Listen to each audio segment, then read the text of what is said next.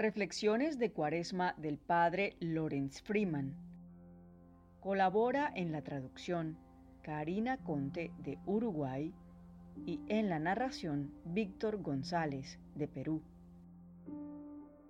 Viernes de la cuarta semana de Cuaresma. El virus global nos está enseñando a todos muchas cosas. Cada persona está recibiendo esta enseñanza individualmente a través del contexto de su propia historia y personalidad. Y por supuesto, estamos aprendiendo colectivamente lecciones duras y necesarias.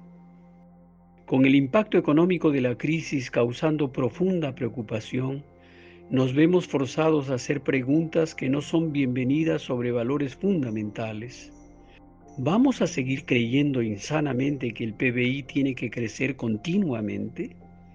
¿Aprenderemos a vivir dentro de nuestros límites? ¿Podremos descubrir el significado de suficiente? Le enseñaremos a la próxima generación que contentarnos con suficiente es la condición para la felicidad que hemos estado buscando en los lugares equivocados y de las peores formas? Sin embargo, el virus primeramente nos está enseñando realismo.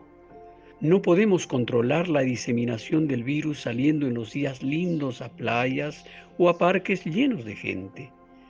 Lo que vemos en la pantalla es real en nuestras propias vidas.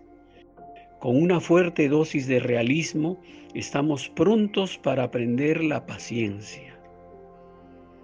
La paciencia es una virtud preciosa porque es un elemento básico para aprender cualquier cosa. Quizás luego de la crisis, cuando los colegios y facultades abran nuevamente, nos acordaremos de lo que significa la paciencia.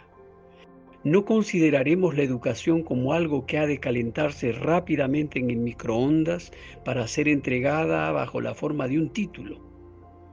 Encontraremos repulsivo que la educación aún al nivel elemental para niños pequeños, produzca estrés, ansiedad y enfermedad mental por causa de la competitividad y obsesión por la evaluación cuantitativa. Nos acordaremos de que criar niños requiere pasar tiempo con ellos porque necesitan embeberse de atención personal en lugar de ser atendidos por niñeras digitales. Quizás aprendamos que lleva tiempo aprender cualquier cosa, que nuestra impaciencia por convertirnos en expertos en algo, en una vía rápida, pagada en exceso, no conduce a un trabajo bueno. Quizás recordemos que la meditación no fue inventada y envasada para ayudarnos a gestionar nuestro estrés o solo para resolver problemas, y luego continuar con el estilo de vida que causó esos problemas.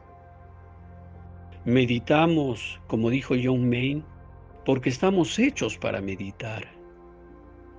La meditación trata de abrir nuestros ojos a la realidad en su colorida diversidad y maravillosa simplicidad. La meditación nos enseña paciencia y necesitamos paciencia para disfrutar también la necesitamos para saber cómo sufrir.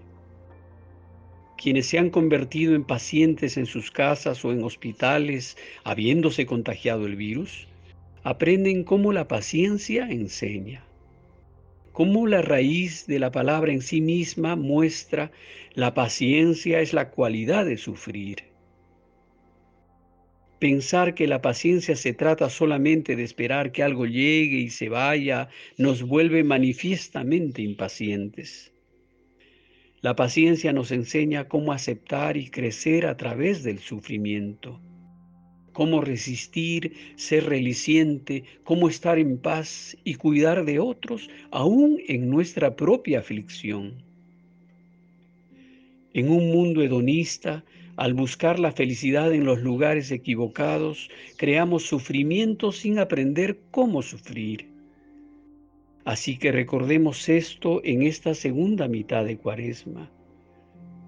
Nos estamos preparando para contemplar la pasión de Cristo.